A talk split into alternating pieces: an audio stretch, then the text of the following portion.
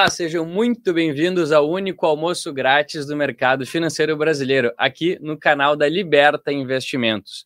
Hoje, no dia 21 de novembro de 2022, e a gente tem um tema muito especial, que é falar dos impactos na Copa na economia brasileira e na economia mundial. E para falar um pouquinho sobre isso, a gente tem hoje vários convidados ilustres. E aqui na mesa, né, eu tenho dois dos sócios que trabalham aqui comigo na Liberta, o Bruno e o Renan, que são assessores sêniores aqui na Liberta. Sejam muito bem-vindos. Bruno, te apresentei para o pessoal.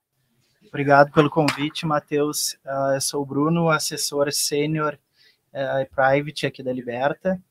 Uh, estou com meu colega Renan. Obrigado pelo convite também, Matheus, aí, Liberta. Uh, eu sou o Renan Prestes e sou assessor sênior aqui, private também na, na Liberta, na casa aqui. E estou muito feliz pelo convite aí. Obrigado, Matheus. Vamos Boa. falar desse assunto que é literalmente show de bola, né? Exatamente. E está extremamente na moda, né? Todo mundo querendo entender o que, que vai, vai ocasionar na economia brasileira e economia mundial. Mas, obviamente, a gente precisa né, ter, falar desse assunto com alguém que tenha bem mais propriedade do que a gente né, sobre futebol. E aí, para isso, a gente tem o Emerson Capitão, que vai falar aqui conosco. Seja muito bem-vindo, Emerson. Bom dia. Boa Bom tarde dia. já, né? Boa tarde, boa tarde, Matheus. Boa tarde, Renan. Boa tarde, Bruno. Legal. Muito obrigado aí por estarmos aqui, pelo convite também de participar. É uma honra para mim aqui estar com vocês e falar também sobre Copa do Mundo. Claro que é, as pessoas devem estar, vamos dizer, curiosas, né? Para saber dos assuntos. É, é muita coisa, mas realmente a Copa do Mundo ela traz um impacto para a economia. Então, que legal e muito obrigado pelo convite. E tenho certeza que será um ótimo programa aqui para todos. Também tenho certeza. E vamos fazer várias perguntas para ti, para conhecer um pouquinho e também colocar alguns dados né, sobre o Qatar e sobre a Copa, alguns dados em vários diferentes setores da economia. Mas vamos lá. Emerson, eu queria que tu contasse um pouquinho para a gente, né, como que tu chegou no mundo dos investimentos, né? É, tu tem uma, uma história de vida extremamente focada no esporte, né? E quando que gerou o start para ti pensar assim, olha só, eu tenho que pensar na minha carreira quando ela, eu parar de jogar futebol. Tem na minha vida quando, quando o futebol não for mais parte da minha, da minha atividade profissional, né? Teve algum, algum start que tu se deu conta que isso seria diferente? Teve, enfim, algum momento que que te marcou, que tu celebra, que tu lembra assim, olha, a partir desta fala aqui, eu entendi que eu precisava pensar diferente a respeito dos meus investimentos, né, a respeito do meu, do meu patrimônio. Pô, Matheus, ótima pergunta essa, principalmente se tratando de um jogador de futebol, né, porque tudo começa muito cedo na nossa vida. É, eu, eu já nos meus 10 anos comecei a jogar, nos meus 15 já estava jogando pelo Grêmio, e com 17, 18 anos já estava no profissional. Então, tudo aconteceu muito rápido na minha vida. E confesso que, que, naquele período a gente, nesse início de carreira, a gente não pensa muito nisso. Né? A gente acaba, a gente acaba vivendo aquele momento e também por falta de experiência, por ser muito jovem, pelas coisas acontecerem também muito rápidas, né? Sabe que um jogador de futebol, às vezes ele sai de uma situação financeira é, é, é altamente, altamente difícil, podemos dizer assim, e daqui a pouco, em dois dias, em uma competição, ele muda completamente a sua vida. E comigo foi assim. Né? Eu saí de Pelotas, saí do interior do Rio Grande do Sul, fui para o Grêmio muito novo, né? venho também de uma família humilde, então a gente não tinha, é, vamos dizer, que essa experiência na questão de investimentos, mas aos poucos eu fui, claro, dentro da minha carreira, já também é, é, vivenciando mais esse mundo do futebol, eu comecei a ver o quanto era importante isso, o quanto era importante também se informar sobre o assunto, porque o jogador de futebol ele deixa muitas vezes na mão de outras pessoas, né? Geralmente, um jogador que ele começa a fazer uma carreira de sucesso, ele tem um empresário, ele tem alguém da família, né, que cuida desse assunto. E, na verdade, na minha vida eu tive que descobrir isso tudo sozinho, né? Através de pessoas que na, que na época como profissional comecei é, a trabalhar dentro do futebol e também me interessar e ter uma preocupação com o futuro da família. Não, legal. E, bom, o Renan aqui, que, que, que nos apresentou, né, vamos dizer assim, que apresentou aqui para a gente como Liberta, é, Como é que é o dia a dia, Renan, assim, nas tuas interações com, com o Emerson? Assim, conta um pouquinho mais dos, dos bastidores de vocês dois aí. Sim, sim. Na verdade, eu acho, acho que a gente começou um relacionamento quando eu ainda era gerente da conta dele lá no, no banco, né? E o Emerson é um cara que sempre fez bonito no, sempre fez bonito no, no campo, né, Emerson? E, e também sempre foi um cara que ele é bastante admirável, sempre foi um cara muito humilde, né? E, e essa humildade também é, é colocada assim até na questão de é, pedir conselhos, principalmente financeiros, né? Na questão de investimentos uh, e, e, tudo mais. Né? Então, Emerson, a gente acabou tendo não somente uma relação profissional, como uma relação de amizade, né? Então Legal. a gente ficou, acabou ficando bem próximos, né? E para mim eu vejo como uh, algo realmente algo abençoado em poder conhecer um pouquinho mais o capitão aí, né? Só não uh, pode falar que eu sou irmão mais perto. velho, vai entregar a minha idade. É, irmão bem mais velho, né? Boa. É, legal. Eu acho que essa é uma característica importante, assim, né? É, porque muitas vezes falar desse tópico investimentos, é, muitas pessoas acabam se sentindo meio invadidas, assim, né? Da gente fala, pô, qual, qual o teu recurso que tem em tal lugar, mas quanto que tu tem aqui, quanto que tu tem a colar, quanto que tu quer deixar para o teu filho de herança, quanto que vocês estão pensando em trocar de carro, em trocar de apartamento. Às vezes pode soar é como a gente está tentando ultrapassar algum certo, um certo limite, né? mas isso na realidade é extremamente importante, né, para a gente fazer um bom planejamento financeiro, né? Então, geralmente quando a gente consegue transpor essa barreira, a gente deixa muitas vezes de ser um uh, um assessor, um agente de investimento, um consultor e, e de fato vira uma amizade, né? Como vocês amizade. dois uh, criaram ao longo da história. E Brunão, te trazer para a conversa aqui um pouquinho, né? O, como é que tu acha assim que esse é uma forma interessante da gente levar oportunidades de investimento, principalmente para a grande maior parte dos, dos, nossos clientes que não necessariamente tem uma vivência ou não transitam no meio do investimento da, do, como a gente transita no nosso dia a dia aqui. Qual é geralmente a forma, a abordagem que tu utiliza para, essa, essas pessoas? Perfeito, Matheus. Eu acho que tem dois pontos fundamentais que eu normalmente acabo é, levando como indispensável, que é a questão da liquidez e é a questão do perfil do cliente. A gente tem Boa. que respeitar muito o perfil do cliente é, eh, para saber quais tipos de pro produto não só ofertar ou falar sobre eles. Dependendo do perfil, não tem nem por que a gente tocar no assunto uh, de bolsa de valores, por exemplo, se, se não faz sentido para aquele cliente que é, por exemplo, mais conservador. Então, é, é, é tentar focar na questão de perfil do cliente, tentar entender uh, em que fase ele está, e a liquidez também é muito importante, visto que o cliente pode ter a necessidade de usar aquele, aquele valor ou um montante daquele capital, e dependendo da alocação do produto, aquilo pode ser benéfico ou pode criar um novo transtorno para o cliente. Exato. Então, uh, no meu ponto de vista, a liquidez e o perfil investidor é indispensável de, de não ser tocado no assunto. A gente precisa realmente entender bem, né, o perfil, né? Entender as esses, necessidades, esses dois pontos para uh, ah, a partir daí uh, dar start uh, e conversar sobre investimentos e aonde a gente iria alocar. Boa, perfeito. E Emerson, me diz uma coisa, né? O que que tu tem achado aí? Quais são as tuas perspectivas para a Copa de 2022, né? O que tu achou da abertura desses primeiros jogos aí? O que, que tu acha que o Brasil pode nos trazer? Alegrias ou, feliz, ou, ou tristeza? Pô, eu posso dizer que eu estou muito otimista com o Brasil. É, eu acho que a nossa seleção é forte, é uma das favoritas. É, tivemos, tivemos a Inglaterra aí nesse primeiro jogo de estreia dessa seleção, né, tocando uma goleada no Irã. Tivemos o Equador que ganhou de uma, né, um time muito fraco, que é no caso o Catar, né? Infelizmente, infelizmente o Catar não conseguiu se preparar bem para essa Copa. É, e a gente viu muita muita limitação na equipe, mas a Copa sempre promete, né, em todos os sentidos. Né? Não é só na parte esportiva, mas ela promete em tudo. E o Brasil eu vejo que, que é uma equipe favorita, bem forte, sim. Eu estou bem otimista. Acredito que o Brasil é, se não é, por exemplo, a grande favorita, é uma delas para ganhar essa Copa do Mundo. Com certeza. Bom, e aí a gente trouxe aqui alguns dados para a gente jogar para a tela e, e para debater um pouquinho com, com todos que estão nos ouvindo.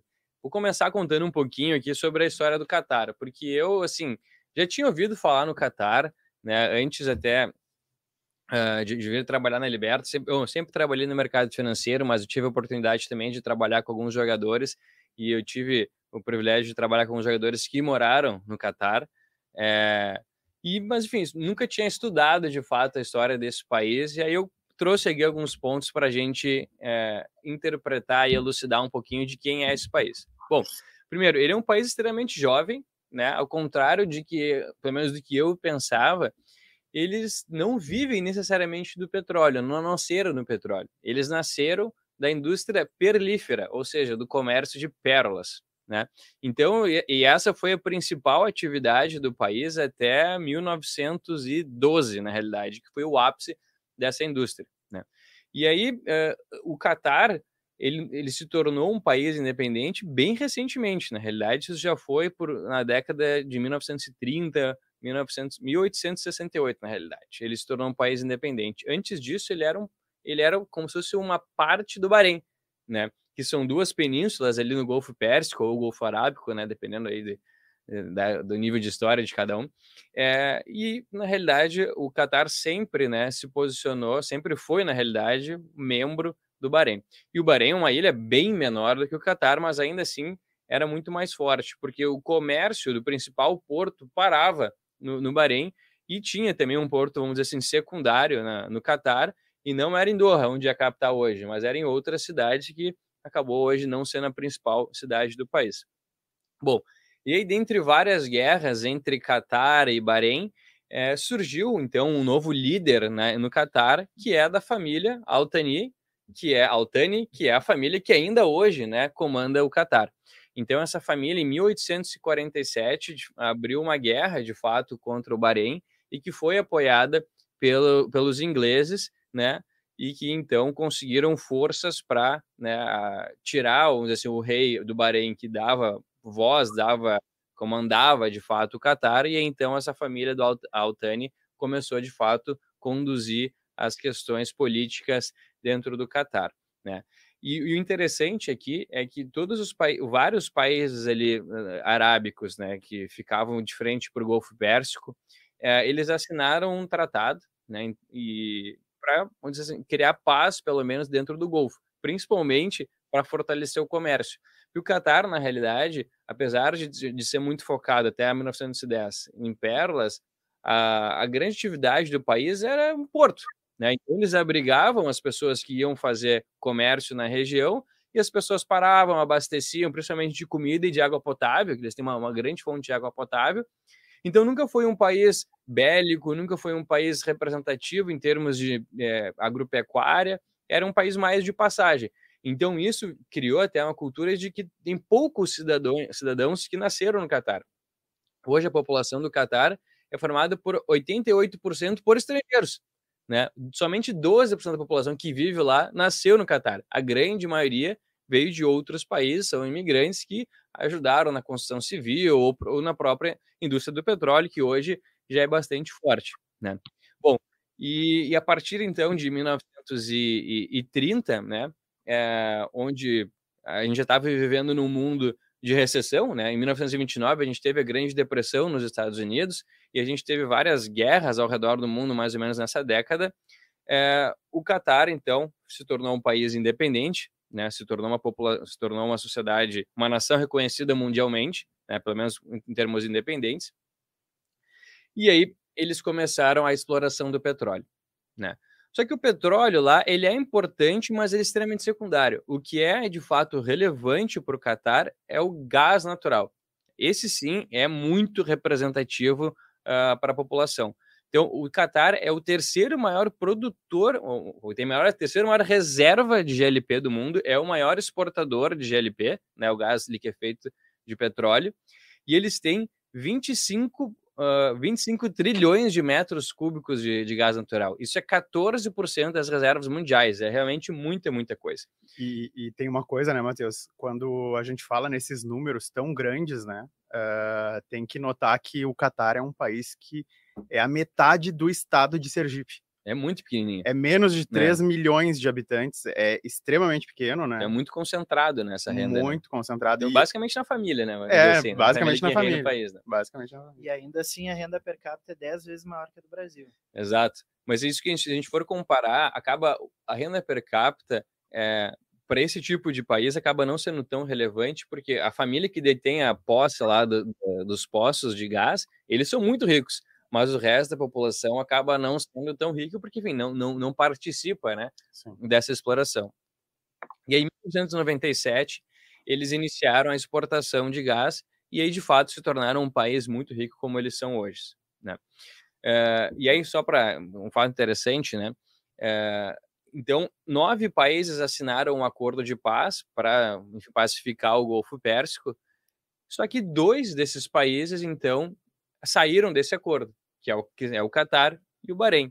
E os outros sete permaneceram no acordo e eles formam hoje os Emirados Árabes Unidos. Então, Emirado Árabe, Emirados Árabes Unidos era para ser composto por nove países, incluindo Catar e Bahrein, que acabaram por sair.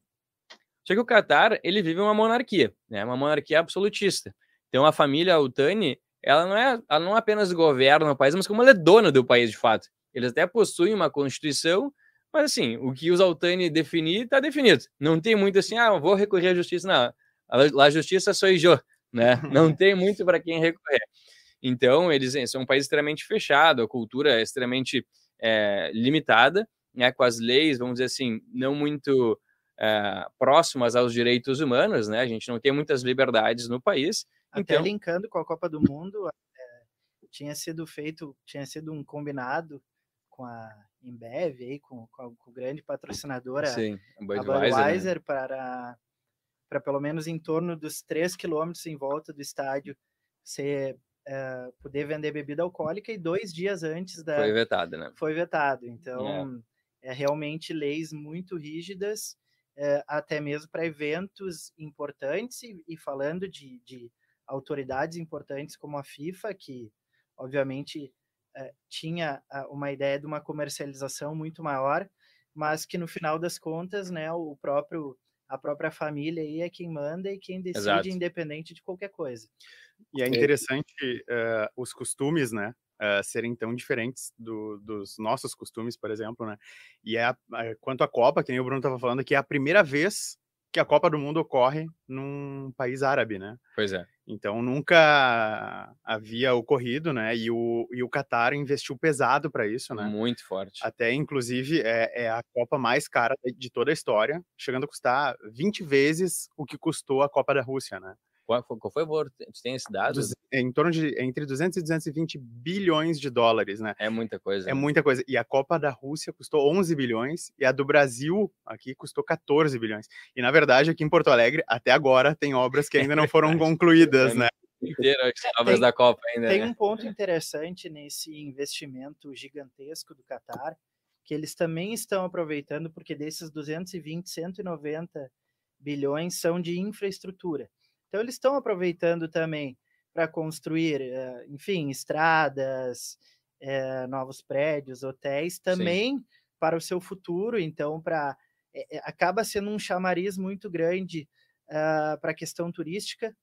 E, obviamente, essa infraestrutura, pelo menos, uh, não falamos só de estádios, como Sim. às vezes a gente falava aqui do Brasil, mas uh, tem uma infraestrutura muito grande que eles pretendem utilizar de uma forma muito forte, ou seja, ela vai ser uh, esse, esse, esse investimento vai ser benéfico para o país nos próximos anos. É, com certeza. É, e, e como vocês que... estão falando até de estruturas, né? Eu, eu, eu, eu, acho que, eu acho que é muito importante, sim, a gente não focar somente nos estádios, né? Como bem o Bruno falou, porque o Qatar não tem uma competição né, importante. Seu país ele não ele não dá essa visibilidade para o mundo de ter uma competição interna muito forte. Então, é, esses estádios realmente eles eles terão que aproveitá-los de uma outra forma. Claro que as equipes do país ganham com isso, mas eu acho que o todo ganha. né? O todo ganha, o entorno ganha, é, empregos. Então, acho que movimenta muito realmente um país que a maioria das pessoas não tiveram a possibilidade de conhecer. Né? Hoje, tendo Exato. a possibilidade de conhecer é, o Catar, eu acho que todo mundo gostaria de ir para Dubai, todo mundo gostaria de ir para Abu Dhabi, mas pensando em uma Copa no Catar, realmente era, era muito difícil a gente imaginar isso antes. Então, acho que isso com certeza vai ajudar em muitas coisas. Agora, claro, a gente vai ter que aguardar também o, o pós-Copa para ver se esse investimento realmente será aproveitado. Como a gente citou aí alguns exemplos de Brasil, né, eu tive a possibilidade de viver na Alemanha depois de uma Copa do Mundo, tudo foi aproveitado da melhor maneira possível. Claro que no Brasil a gente deixou a desejar um pouco é, nesse aspecto, né? Muitos estádios em locais também que o futebol não é tão presente, mas no Catar esperamos que eles possam fazer esse bom trabalho, como já vem fazendo, né, com estruturas, e esses valores também eu acredito que é muito que é muito pela questão até do clima, né? O Catar é um lugar muito muito quente, então esses Deserto, estádios né? realmente custaram muito dinheiro, né? Com ar condicionado, né? Com toda aquela infraestrutura para ter esse bom futebol que nós estamos vendo até no início da Copa do Mundo. O Emerson, tu já jogou num estádio com ar condicionado? Não, nunca joguei no estádio. realmente estou me sentindo, realmente estou me sentindo velho agora, porque eu não tive essa possibilidade. realmente é, no estádio ar condicionado. Mas o Emerson sabe que isso que tu estava falando da questão do, dos estádios ali, uh, nota-se que o Qatar se preocupou muito com a experiência do turista, né? Sim. E algo que eu vejo assim que o atual ministro da Economia, o Paulo Guedes, uh, bateu bastante nessa nessa tecla, né? Quanto à extração uh, do petróleo, por exemplo, no Brasil e, e extração dos, da, das riquezas que o país tem, né? E isso a gente nota que o Qatar ele está fazendo isso de uma forma muito mais acelerada, né? E consegue direcionar esses investimentos, porque até porque, eh, como o próprio ministro Paulo Guedes fala, uh, isso, é, essa fonte de energia, o petróleo, o gás natural, ela talvez não seja uh, o, o, ouro do, do, mercado por tanto tempo, né? Sim, sim. Então o Qatar consegue acelerar essa, essa, essa extração e começa a investir, como o Bruno disse, né? Uh, investir pesado em turismo, em, em, outras áreas que vão gerar renda no longo prazo para o país, né? Mas até o, o, os estádios, uh, eu ouvi uma reportagem esses tempos que eles não têm uh, oito estádios no país, que é extremamente pequeno, nem tem utilização para isso após a Copa, né? Sim. E diz que eles estudam até fazer a doação dos, dos estádios, né? então isso seria bastante interessante, né? E os estádios for, do, tu imagina, bem como o Bruno disse, né? A infraestrutura, o investimento é muito mais pesado em infraestrutura, porque os estádios foi em torno de 6,5 bilhões. Né? Então, de, dos 220, 6,5 é muito pequeno, né? Mas só para fazer um paralelo, até para a gente entender o quanto isso é de dinheiro, né?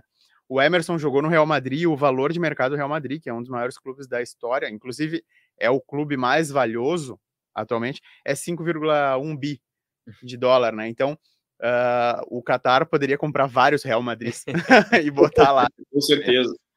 É. Não, Inclusive, que... alguns, alguns sheiks aí estão tomando conta disso, né? Pelo mundo, é. né? times de futebol e tudo, né?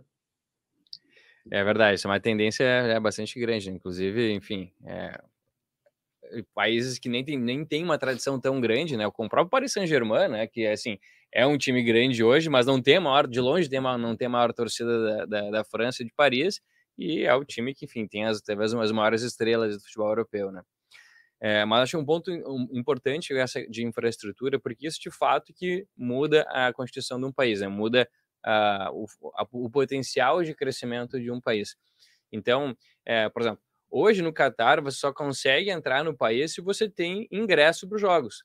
Não dá para gente, como, como teve na Rússia ou mesmo aqui no Brasil, que as pessoas vinham né, para cá, mesmo sem ter ingresso, porque ia na FanFest, depois ia, ia visitar o Rio de Janeiro, ia visitar, sei lá, outras praias, eu ia no Rio Grande do Sul tomar vinho aqui nas nossas vinícolas, né, enfim, tem várias atrações. No Catar, se você não tem ingresso, você não consegue entrar. Por quê? Porque não tem hospedagem para todas as pessoas irem para lá. Né? Então... Um fato ligado a isso é, é que a, a, questão hoteleira realmente é muito escassa. Para vocês terem uma ideia, é, o governo do Catar contratou dois navios de luxo para hum. ficar ancorado onde os seus, uh, as suas alocações, digamos assim, vão servir para uh, dormitório para, para, é. visitantes. Então, Loucura, né? realmente. Né? É. E aí, um outro dado que é, é ruim, bem ruim, mas está servindo para, para o propósito, né? Por incrível que pareça, é, eles, têm, eles vivem num sistema é, trabalhista que chama de cafala, né? E esse, esse sistema trabalhista, o, o empregado ele não tem praticamente nenhum direito, né?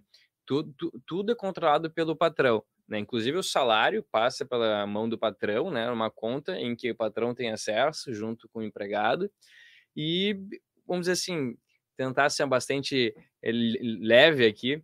O uhum. empregado ele não tem direito de ir e vir, né? Então sempre que ele quiser se deslocar uma outra cidade ou, ou voltar para o seu país de origem, dado que a maioria das vezes não é, eles, eles são estrangeiros, o patrão tem que formalmente autorizar a disponibilidade, né, enfim, autorizar essa, essa mudança aí de cidade, de país do empregado. Bem diferente do Brasil, ainda bem, né?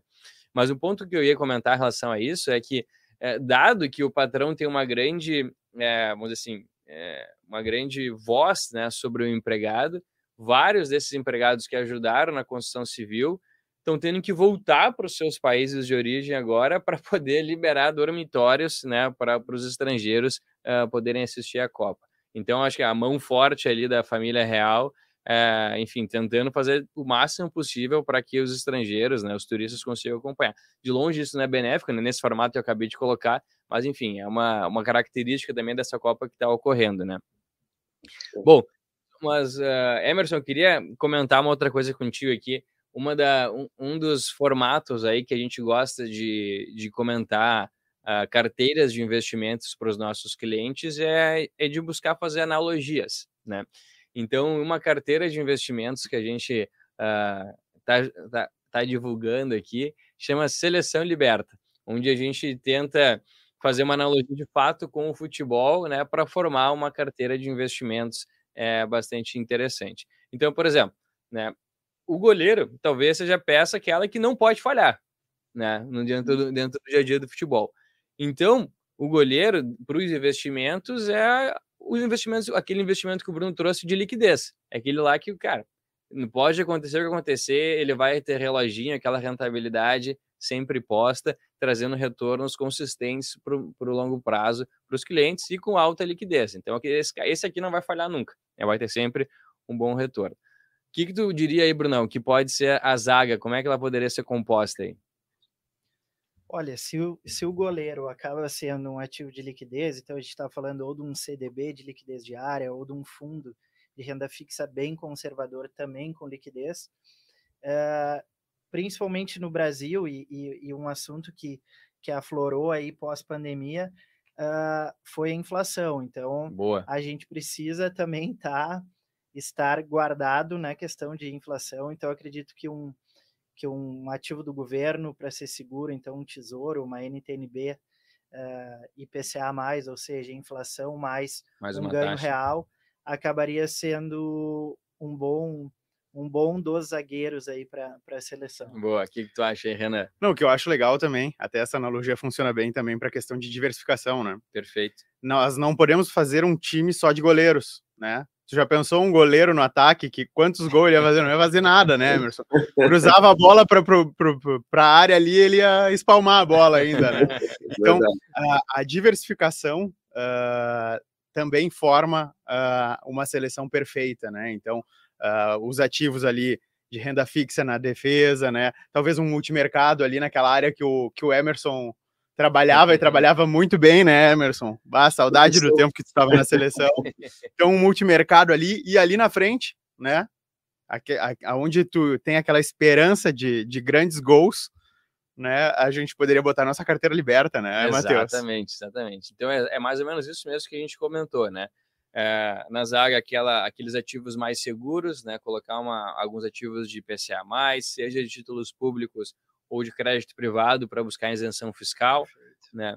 No meio-campo, a gente ter bons fundos de investimento, especialmente os multimercados, que são capazes né, de navegar em diferentes cenários, né? Então, aqui no Brasil, a gente está com uma perspectiva, daqui a pouco lá nos Estados Unidos a gente está em outra, então tem que ter aqueles investidores é, que são aqueles, é, enfim, aqueles gestores de investimento que são capazes de navegar em diferentes mercados. Né? Assim como, como o Renan bem trouxe, que é importante a gente ter diversificação é, é, dentro de diferentes classes de ativo, a gente tem que ter diversificação em diferentes países, né? diferentes mercados. Então, esses fundos multimercados conseguem navegar bem nessa transição. E lá no ataque, lá na frente. Desculpa, desculpa te cortar. Imagina, mas, mas posso, posso só fazer um ponto bem importante é, e aí, para quem está, por exemplo, desse lado como eu, que antes de formar esse, esse time, você tem que ter um excelente treinador. E aí Boa. são pessoas de confiança, são pessoas que você confia seu dinheiro, pessoas que você é, é, pode confiar nisso. Eu tenho certeza disso que nós estamos falando aqui, por, é, no sentido que muitas experiências, e foi o meu caso algum tempo atrás, de ter algumas experiências ruins no, é, no mundo do investimento, onde eu acabei confiando em algumas situações que não eram confiáveis. E aí, o que, que acaba com isso? A pessoa fica com certo receio durante um tempo. E isso é necessário retomar essa confiança. É necessário ter essas pessoas. E por isso que, é, é, por isso que eu sei que a Liberta hoje, né, com todos os profissionais que tem, inclusive uma pessoa que eu conheço há muito tempo, que é o Renan, que dá essa facilidade, essa tranquilidade também, para que a gente possa ter essa confiança. Então, ter um excelente treinador, antes de formar a equipe. E esse treinador são as pessoas realmente que colocam as peças no devido lugar, né? Então, é, eu queria falar desse assunto porque eu acho que é fundamental as pessoas entenderem isso, terem essa confiança, confiar na pessoa que ela está fazendo, principalmente quando se trata do seu dinheiro, né? Daquilo que ela está conquistando com o seu trabalho. E eu posso, eu posso assegurar que a Liberta é o lugar é, é o lugar fundamental para que isso aconteça. Boa, aproveitar então fazer o um merchan, né? Caso você que está nos assistindo e ainda não é cliente da Liberta e quer ter a conta administrada aqui por esses dois, só clicar no link no banner abaixo aí e ele vai, eles vão ter o maior prazer em atender vocês. Bom, e Emerson, outra coisa que eu acho que é, que é interessante a gente mencionar é a questão da disciplina, né? Assim como no futebol, o mundo dos investimentos também exige bastante disciplina, paciência do investidor, né, para enfrentar jogos difíceis, cenários econômicos difíceis, que sempre vão ter, às vezes para o melhor que é escalar do time, é, a gente vai ter, a gente vai perder em algumas vezes, né, por melhor que seja o nosso time. Nos investimentos acontece a mesma coisa.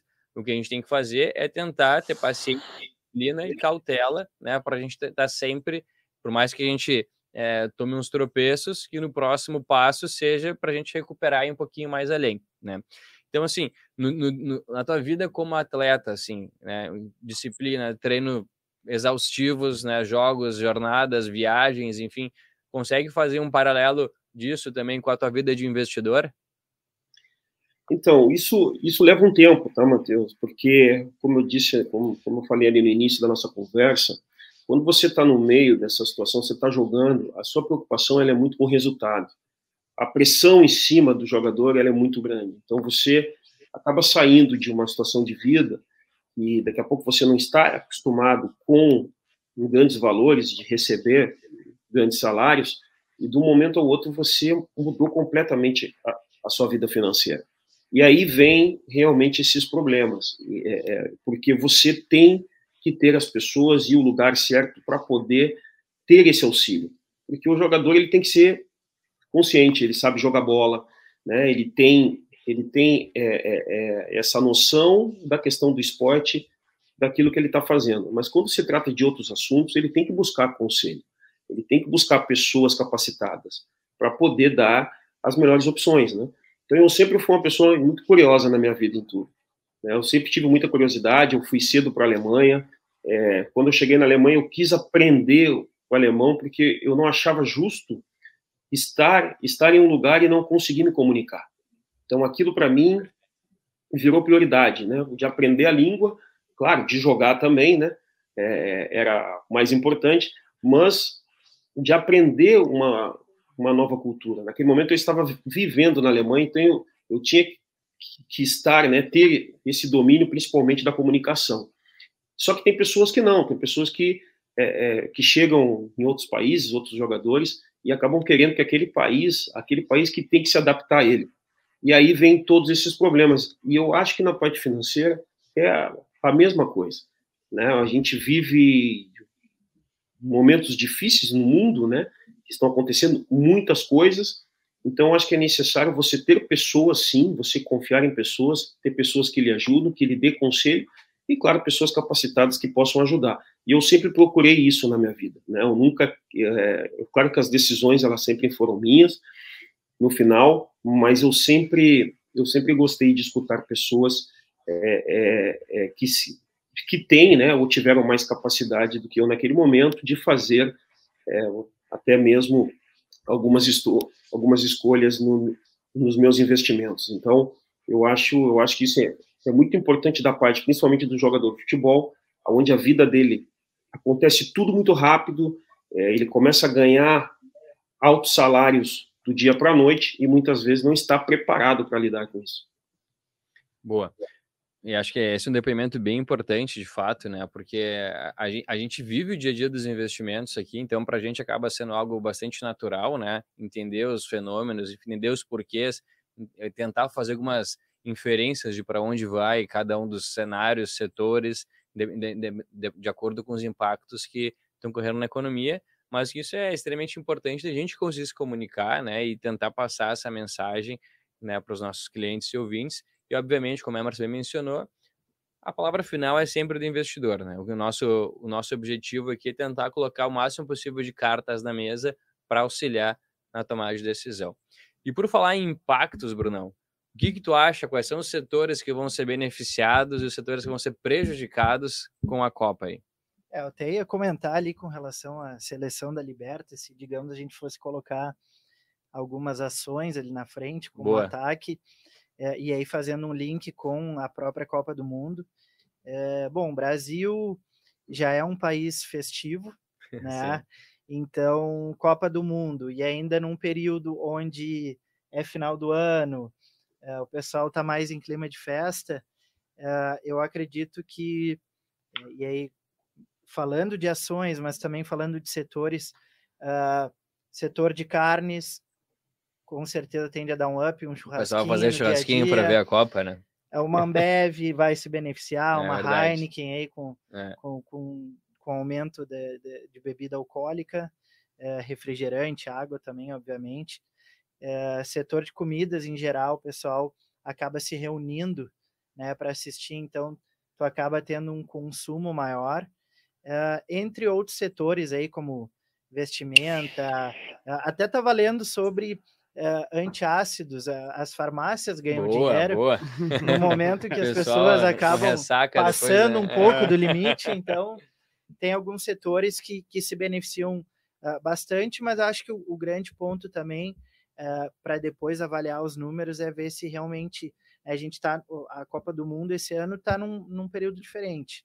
Sim. É, normalmente ela é no meio do ano, então, vai culminar agora, sexta-feira tem Black Friday nos Estados Unidos. É verdade. O Brasil acaba puxando um pouco desse, uh, desse lado de, de tentar aquecer a economia. Então, já é um momento, o final do ano já é um momento mais de um consumo maior.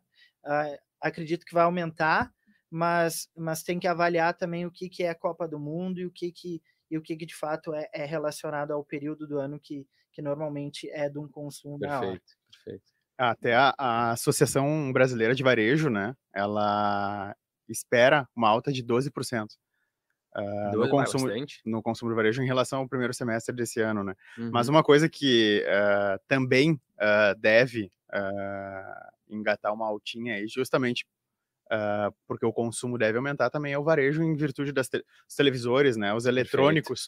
Uh, a gente vê aí as propagandas uh, de televisores a todo tempo, né? A pessoa quer assistir a Copa numa TV um pouco melhor, né? Sim. Então o consumo de televisores nessa época do ano já já aumentaria em virtude do Black Friday. Agora daí pega também junto a Copa do Mundo, né? Que inclusive também é a primeira, né, Bruno? Bem como tu falou, geralmente é em junho a Copa do Mundo. Esse ano está sendo em novembro vai pegar o Black Friday, o Black Friday, que nem o Bruno falou, nos Sim. Estados Unidos, aqui no Brasil é um Black Friday um pouquinho mais. metade do dobro. Né? É metade do dobro, né? Mas ainda assim também. E também alguns setores também devem se beneficiar, que é o setor do turismo, né? Perfeito. Dos alimentos em geral, bebidas, né? Uh, e é, é aquilo ali que o Bruno falou, né? A questão da, das farmácias sim, venderem sim, sim. mais antiácido. Isso é algo que vai ocorrer em vários países, Brasil principalmente, mas no Catar é algo que não vai é ocorrer. É verdade, é verdade. Até é, é interessante isso, né? No Catar, uh, a pessoa não pode entrar com bebida alcoólica. Então, o viajante que está indo lá acha que vai poder levar uma cervejinha ou alguma coisa Na do mala. gênero é proibido e pode até não entrar no país, assim como também não pode demonstrar sinais de embriaguez, pode ser preso, mesmo que está indo curtir a Copa lá. Então é algo bem limitado, bem, uh, bem certinho, bem rígido lá, né? sim, né? Sim. Então... E acho que a gente, a gente tinha olhado também alguns estudos, né?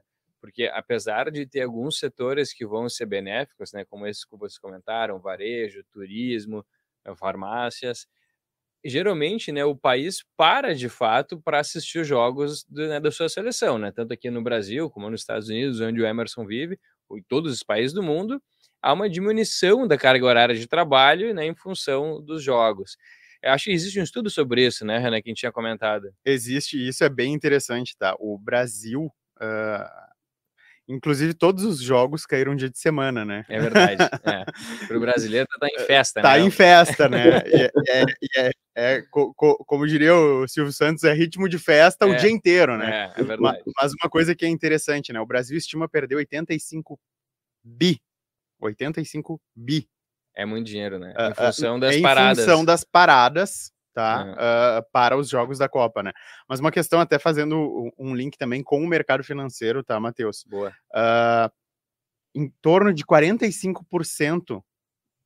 Uh, há, há uma redução em torno de 45% das negociações no mercado financeiro no período dos jogos, tá? E, e em torno de uma queda de 55% no volume nossa em, em, em, recursos, né? Essa... Sim, as pessoas não vão ficar operando no meio do ninguém, jogo. Né? Ninguém opera. No então máximo na casa, nas casas de aposta, né? Mas na bolsa ali, em renda fixa, o pessoal vai diminuir o volume. Com, é, com certeza. As casas de apostas devem estar aumentando, é né? E, é. e, e a, a, a, bolsa brasileira deve estar reduzindo, né? E, e tem uma questão interessante também, que uh, o, o Banco Central Europeu fez um estudo que a cada gol que saía, caía mais 5% a movimentação. Ou seja, Olha aquele só. cara que estava ali operando, quando ouviu o gol, ele parou ele, de operar é. e foi olhar o gol, né? Então largou, largou o jogo. Largou o né? monitor. Então hoje já perdeu muito dinheiro, né? Porque com a goleada da Inglaterra. É, é verdade. a bolsa inglesa é. deve estar. Tá... e, e Emerson, conta pra gente, assim, tu, tu, tu mora hoje nos Estados Unidos, né? E tu vê um entusiasmo diferente da população né, em geral aí com relação ao seu país ou aos seus países, né? Dado que também é um país muito é, que vive muitos estrangeiros.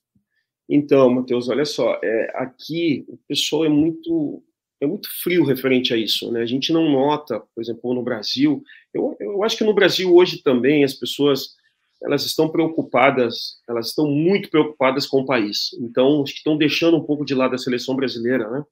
É, eu escuto várias pessoas, muitas pessoas assim que eu converso e que e que falam: ah, eu gostava do futebol lá na tua época, eu gostava da seleção naquela época, e, e, deixaram de acompanhar mesmo a seleção. E não é só por causa de resultados, porque eu, na minha época, eu, eu também perdi Copas.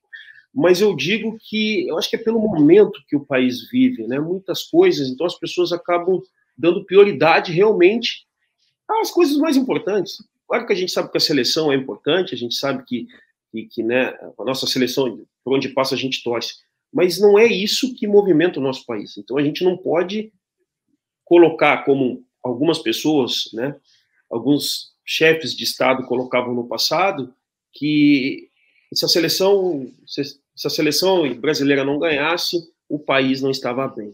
E nós sentíamos isso muito, né? Muitos, muitas pessoas até falavam isso. Olha, é, é, se a seleção brasileira não vai bem, o país não vai bem. Tem nada a ver, são, são duas coisas completamente diferentes. Né? Então, acho que no Brasil as pessoas estão mais preocupadas com o momento do país do que próprio com a seleção brasileira. Mas nos Estados Unidos a gente não vê, pelo menos aqui na minha região é, de Orlando, a gente não vê pessoas com bandeiras, a gente não vê esse entusiasmo. Eu acho que é um momento muito delicado, né, que o mundo está passando, então as pessoas estão realmente se preocupando Sim. Com outras coisas. Eu estou achando realmente muito fraco esse movimento. Né? E, e o é, Emerson? Da Copa. Desculpa, desculpa. Não, não, não. Eu, eu ia te comentar, né? Uh, tem uma outra questão também, né? Que o, o futebol, o soccer, nos no Estados Unidos aí, ele é considerado o quinto esporte, né? Então ele, eh, a gente nota que ele tem crescido muito, inclusive com algumas contratações uh, brasileiras para o futebol americano aí para a MLS, né, a Major League, mas uh, ainda é um esporte que está muito devagar aí, né? E inclusive eu acho, acredito, tá, que isso vai mudar bastante na próxima Copa, que vai ser sediada lá, né? É verdade. Então isso deve deve mudar bastante, deve uh, aumentar consideravelmente né, o faturamento do futebol no país. E até, até Emerson, tu pode me, me corrigir se eu estiver errado aí, mas parece que o, o time da tua cidade, aí, o Orlando City, já tem tido uma média de público, às vezes até mesmo superior à média de público brasileira aqui, né? Sim, sim, já tem os ingressos todos da temporada vendidos. É, o pessoal, o pessoal aqui ele trabalha muito bem, né, nessa parte de marketing uma equipe, uma equipe que não tem tantos anos de vida, né? O Orlando City é antigo como clube, mas não não com a gestão é, é, do brasileiro Flávio Augusto, que acabou vendendo o clube recentemente. Então, realmente hoje é a gente não fala só na Disney quando se fala quando se fala de Orlando, a gente fala também no Orlando City, né? Que passam muitos brasileiros, é, as pessoas vão ao estádio e isso com certeza para a cidade teve um impacto muito bom também, além dos outros atrativos que a gente já sabe. Né? E uma coisa interessante, só voltando é, um pouquinho que eu lembrei aqui, quando a gente fez a comparação ali com o Brasil, das pessoas, né, que na Copa do Mundo o Brasil perde com isso, porque, né, fica todo mundo na frente, na frente da televisão, aqui também, porque aqui o pessoal ele ganha por hora, tá? Se ele não trabalha, ele não, é ele não recebe. Então o pessoal tem que estar tá no trabalho. Então é uma coisa muito interessante, diferente do Brasil, né? o pessoal tem lá carteira assinada, ganha, ganha por mês e tal. Aqui não. Aqui, se ele não vai para o trabalho, ele não recebe. Então, acredito que vai estar tá todo mundo trabalhando aqui nos Estados Unidos nessa Copa. é, excelente. Bom, é, eu acho que um outro ponto interessante da gente retomar no assunto, né, sobre infraestrutura, que muitos dos países que receberam né, as Copas do Mundo também receberam depois ou antes as Olimpíadas. Né? Isso aconteceu aqui no Brasil, né? Em 2014 a gente teve as Olimpíadas, depois em 2016 a gente teve os, as Olimpíadas no Rio de Janeiro. Então acaba tendo uma, uma interlocução, né? Ficando os investimentos e propiciando novos, é, novos, nova, nova sede de outros jogos, né? Então o próprio Qatar já foi sede mundial de atletismo, agora cedia então a Copa do Mundo e provavelmente vai ser candidato para futuramente Doha receber as Olimpíadas em algum, em algum momento. Né? Então, acho que essa, esse legado acaba ficando nos países que, que recebem os investimentos. Né? Então, acho que o que falta ainda um pouco no Catar é a gente ter mais leitos, né? então mais hotéis para receber mais turistas, mas com certeza é um primeiro start aí que vai que vai gerar muito resultado ainda pela frente, né? E Bruno, acho que tu, não lembro se tu tem a, a estimativa do quanto de receita a FIFA vai ter nesse, nesse, nessa Copa aí? E quanto que ela vai trazer de premiação para os atletas aí que vão ganhar? Olha, de receita não tem. Eu sei que eles pretendem uh, ter um. E aí, falando de lucro, tá? em torno de. Uh, a FIFA embolsaria aí algo próximo de 6,5 bilhões de dólares. Olha, eu achei que esse era o lucro, por isso que eu, per... é, achei que esse era a receita, por isso não, que eu te perguntei. Esse é o lucro da, da FIFA. Então, mesmo pagando aí uh, e a gente fala de números, acho que o Renan tem esses números, né, né em torno de 200 bilhões, 200 milhões de em premiação, certo? 2 bi. 2 bi total, 2 bilhões em premiação, mas para quem ganha 6,5, 2 é troco, né? é, Exato. A, a, FIFA realmente é uma entidade que consegue lucrar muito, né? É, mesmo é, pagando uma premiação muito alta, e é isso mostra, não é porque a FIFA tem dinheiro, mas mostra todo o a mobilização, toda né? a mobilização Perfeito. e tudo que o esporte uh, envolve de dinheiro e envolve de empresas uh, e cada vez mais. Né? Muitos então, patrocinadores, né? Muitos patrocinadores. O próprio uh, país acaba desembolsando muito dinheiro claro. para sediar a Copa. ao mesmo tempo que eu tenho, tenho dado de que para a economia do Catar seria algo próximo de 20 bilhões de lucro uh, fora. Então, poxa, eles além de toda a infra que eles vão criar para o país e que vai servir daqui para frente, eles também vão, é, vão, vai aumentar a economia deles, eles vão ter um lucro em cima de tudo que uh, as empresas e principalmente as pessoas que lá estão visitando vão deixar uh, no país de dinheiro.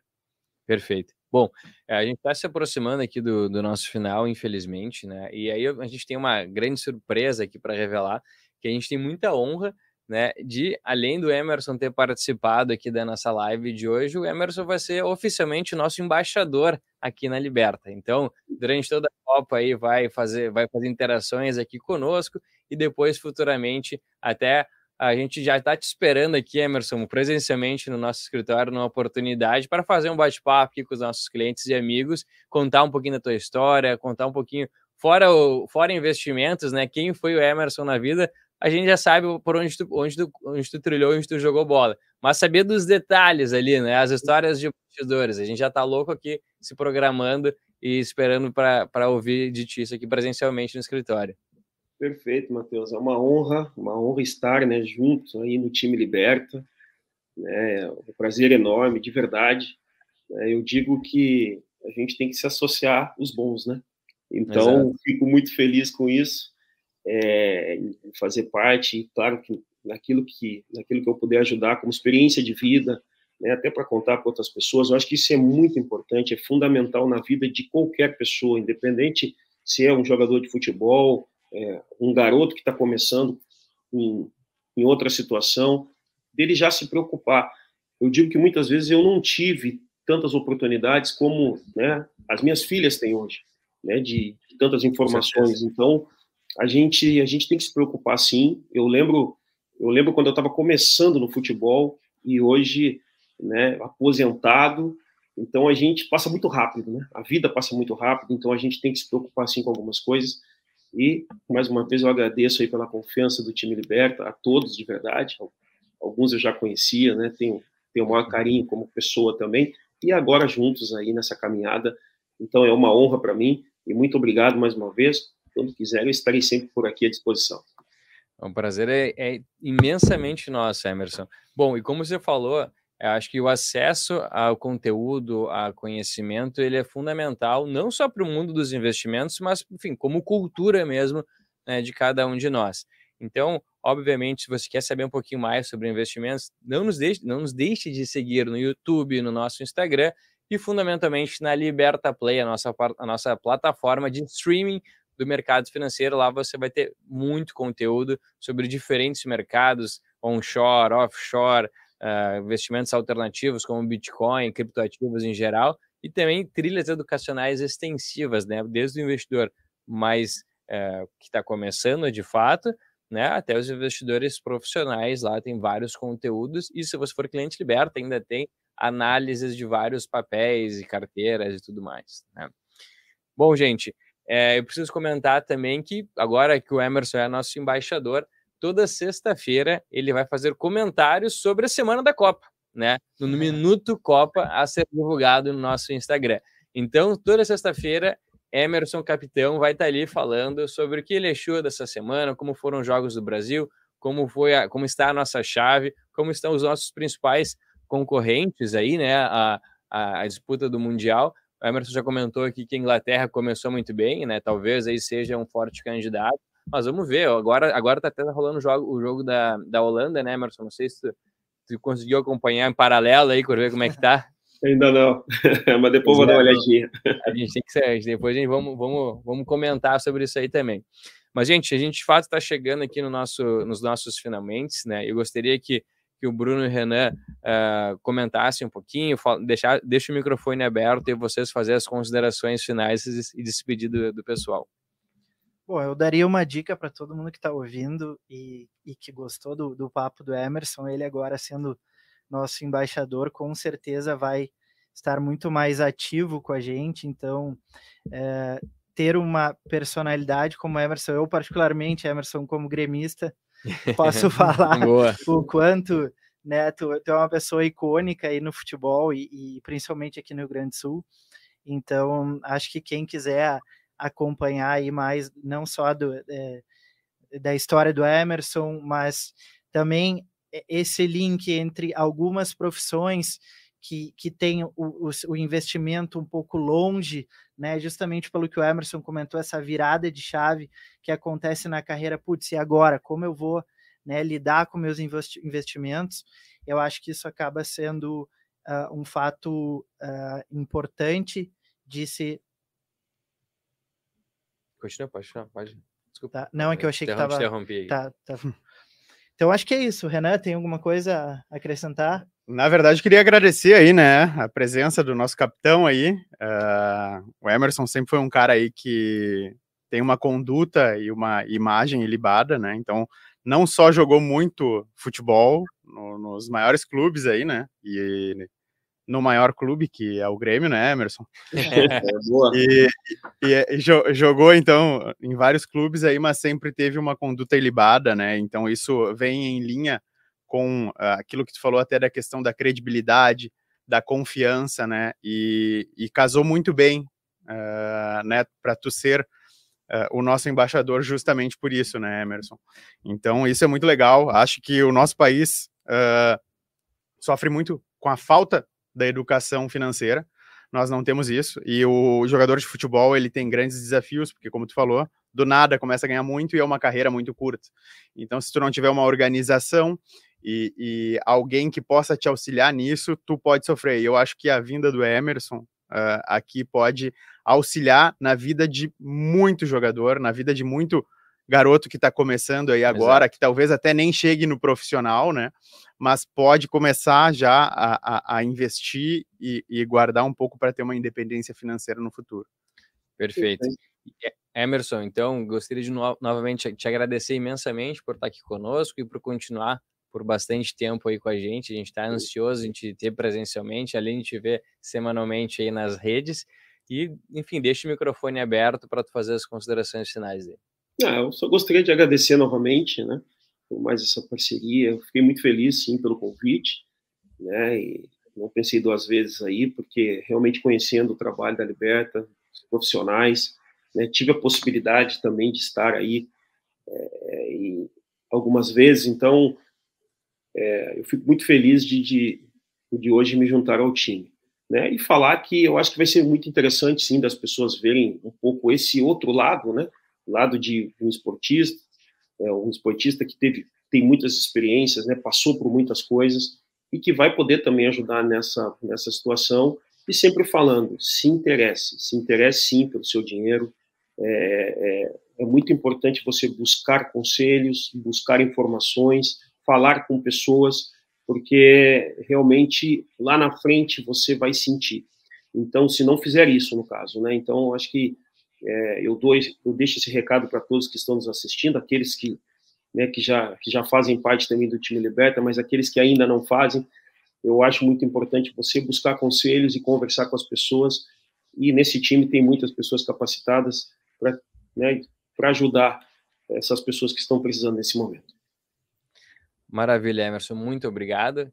Então, uh, pessoal, por hoje ficamos por aqui. Na próxima semana, então, eu espero vocês de novo, na segunda-feira, ao meio-dia, no nosso almoço grátis. Espero que tenham gostado. Deixe aqui nos comentários né, sugestões e comentários sobre a nossa live. E não esqueçam, toda sexta-feira, Emerson vai fazer comentários sobre a Copa. Então, nos siga no Instagram para ouvi-lo novamente.